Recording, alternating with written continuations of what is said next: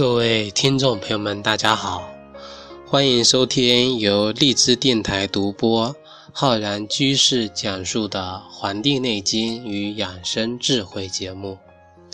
今天节目要跟听众朋友来讲讲啊，这个气血方面的问题。那么主要呢是讲这个血。我们之前在秋分养生这个系列节目中跟大家讲到了这个秋分啊，这个。凉燥收啊，这个凉呢，燥呢，会导致我们人体气血的这个不足，或者说啊，由于气血不足和气血的瘀滞啊，这个问题所导致的一些情况。那么我们今天呢，来专门给大家来讲一讲这个血啊。我们在以前节目中跟大家讲了这个气啊，今天呢，跟大家讲这个血。把这个内容补充给完整。我们《黄帝内经·素问篇》中提到：“人之所有者，血以气耳。”啊，这个肝受血而能视，足受血而能步，掌受血而能握，指受血而能捏。气血者，人之神，不可不敬仰。这几句话呢，就告诉我们了。这个血呀，对于人的健康是多么的重要。人的组织、脏腑啊，肢体的各种功能是否正常呢？有很大一部分的原因啊，就取决于你的气血啊，特别是血啊是否旺盛。那么问题来了，你的血够吗？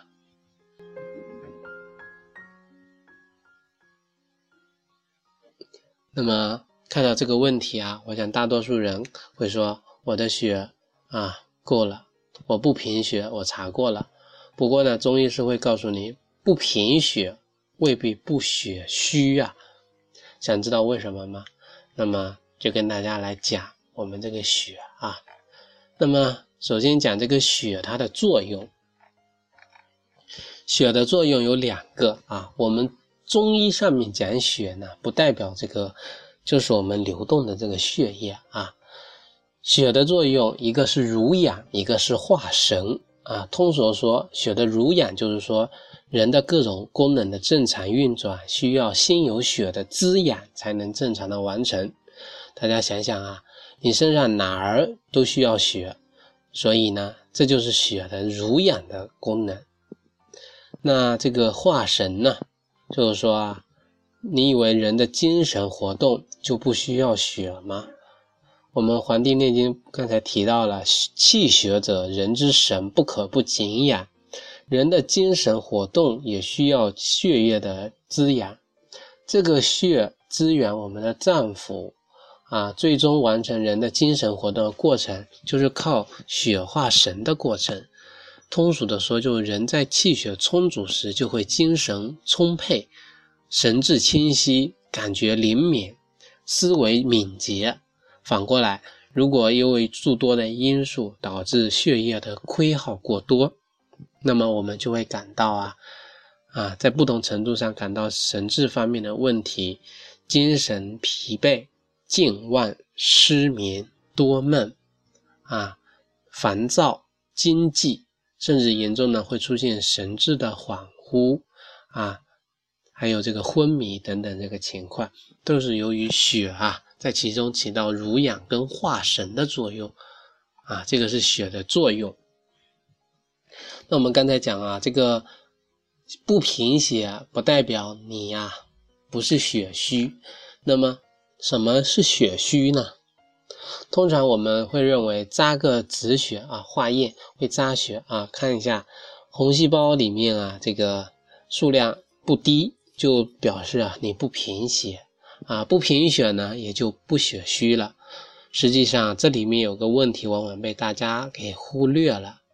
扎止血或者说抽静脉血得到的那几滴血所检查出来的结果。是仅限于你当时状态的血液成分的比例来说的，而你整体的血量是否足够，你的脏腑、你的脏和腑能不能在这么多血量中进行濡养和化神，那就未必了。所以啊，我们中医把血虚也分为两种情况来看，即因外伤、疾病等失血过多或消耗过多导致的贫血症状。这个状态呢，通常可以被血这个我们刚才说的这个血常规检查出来。而另外一种呢，就是全身或者局部的血量不足导致的问题。那么，由于这个全身或局部的血量不足导致的问题啊，也就是血虚啊。那么大家是不是能够理解出来哈？这个贫血跟血虚呢，它是不一定的啊。我们要从整体和局部啊。要把握这个整体跟局部的关系来看，啊，学习了中医之后啊，我们会发现很多这个知识点，其实跟我们现实中还是有一些出入的。但是我们如果啊，真正的去深挖，我们知道真正的这个知识啊，大道啊，都是最简单的道理啊。那么刚才提到这个血虚啊，这个情况啊，两种。那么如何判断一个人血虚呢？那么我在这里啊教大家啊，血呢它能够濡染我们的脏腑、肌肉、四肢啊，各种肌这个各个组织经络。所以啊，当一个人气血不足的时候，就会呢有外在的表现。通过这些表现啊，我们就可以准确的判断你是否血虚了。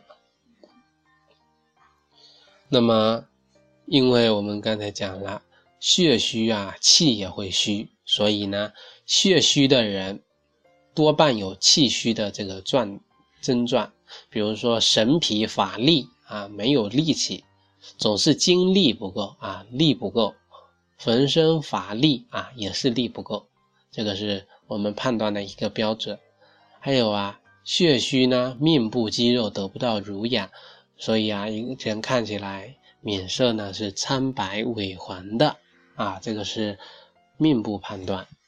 那么舌头上啊，血虚的人呢，嘴唇、舌头缺血啊，淡白无华啊，不像常人那么红润。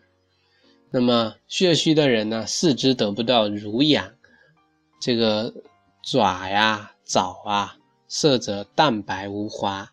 手指头颜色苍白，没有光泽，那也就是血虚啊。血虚呢，头脑得不到濡养，所以经常会头昏目眩啊。那么血虚的人呢，心脏得不到濡养滋养，那么会出现心悸不宁这样的情况。血虚的人呢，神失所养，会出现失眠健忘的情况。还有啊，两眼得不到濡养呢，那么视力会不佳，两目干涩，视目昏花，手足麻木，关节经脉啊拘拘挛啊。那么这个女性啊也会出现啊月经量小、后错，甚至是闭经，这呢就是因为肝血不足所造成的啊，也是血不足，也叫血虚啊。那么，像对于这个啊，经济失眠多梦、健忘的，都是因为心血不足啊。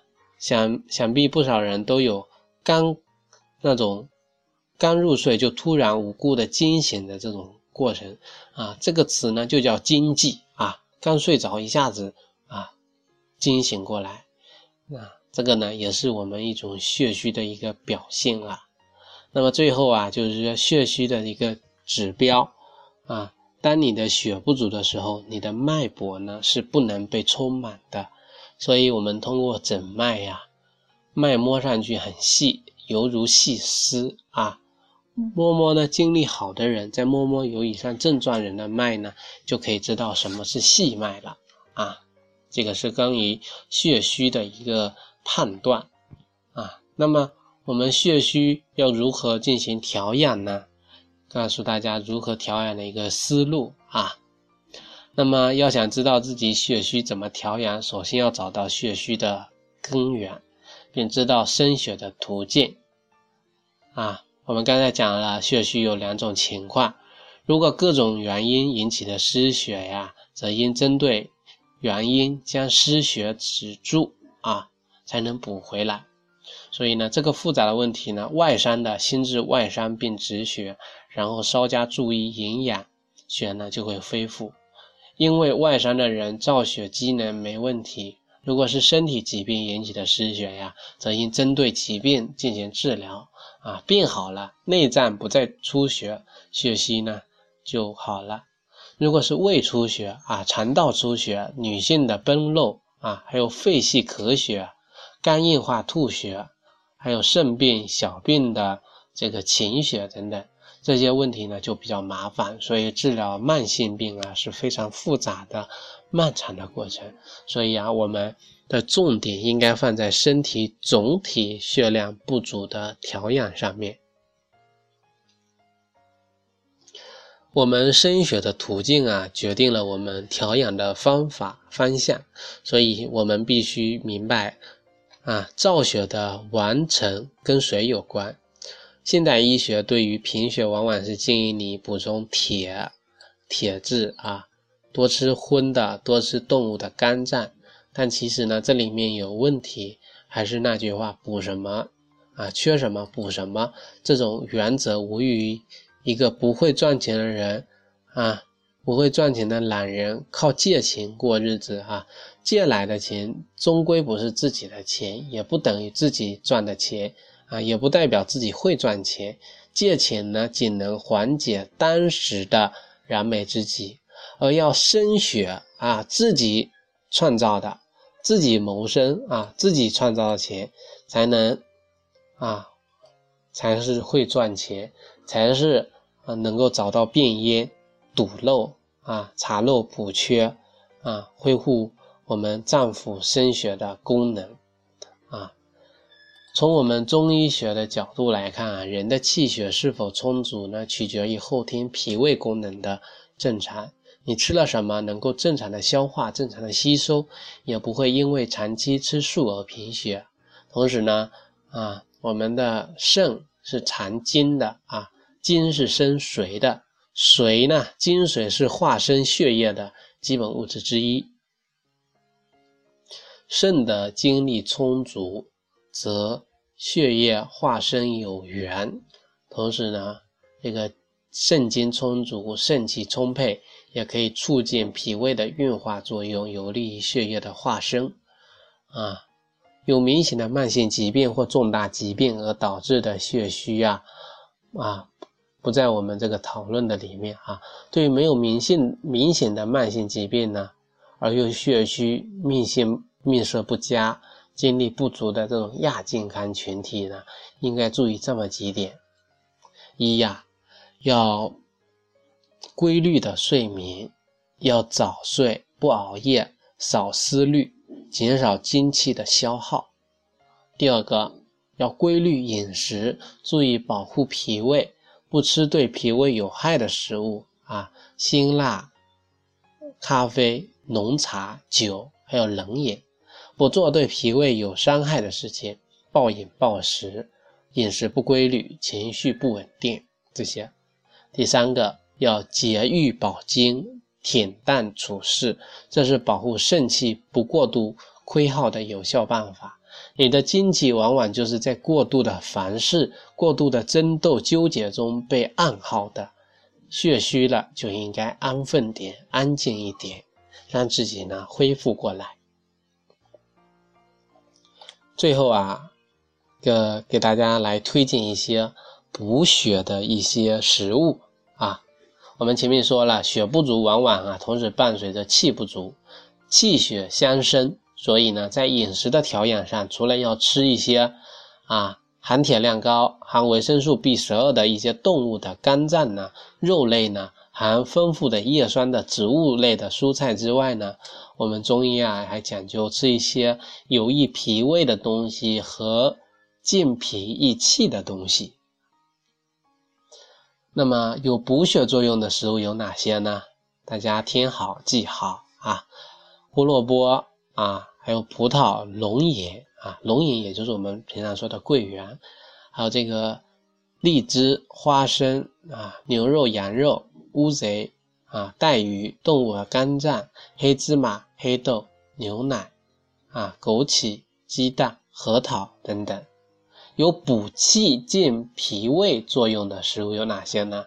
听好记好：西红柿、大枣、黄芪、鸡胗啊、党参、太子参、山药、莲子啊、蘑菇、木耳、银耳、山楂、大麦芽等等。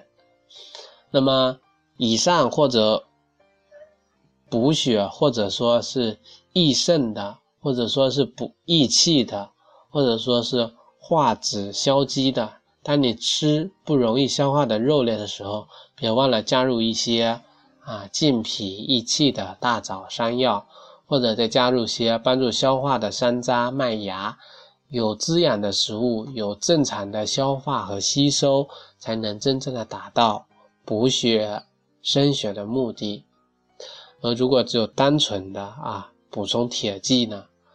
多多数人会因为消化不良，会引起恶心啊、胀腹等情况，啊腹腹胀等情况，所以呢，需要根据自己的情况，啊各种方法呢灵活的运用，才是呢最具有个性化的补血的方案。那么感谢大家呢收听本期的啊《黄帝内经与养生智慧》节目。也欢迎大家呢能够订阅我们的微信公众号和养生交流群，我期待着跟大家交流。感谢大家收听，咱们下期再会。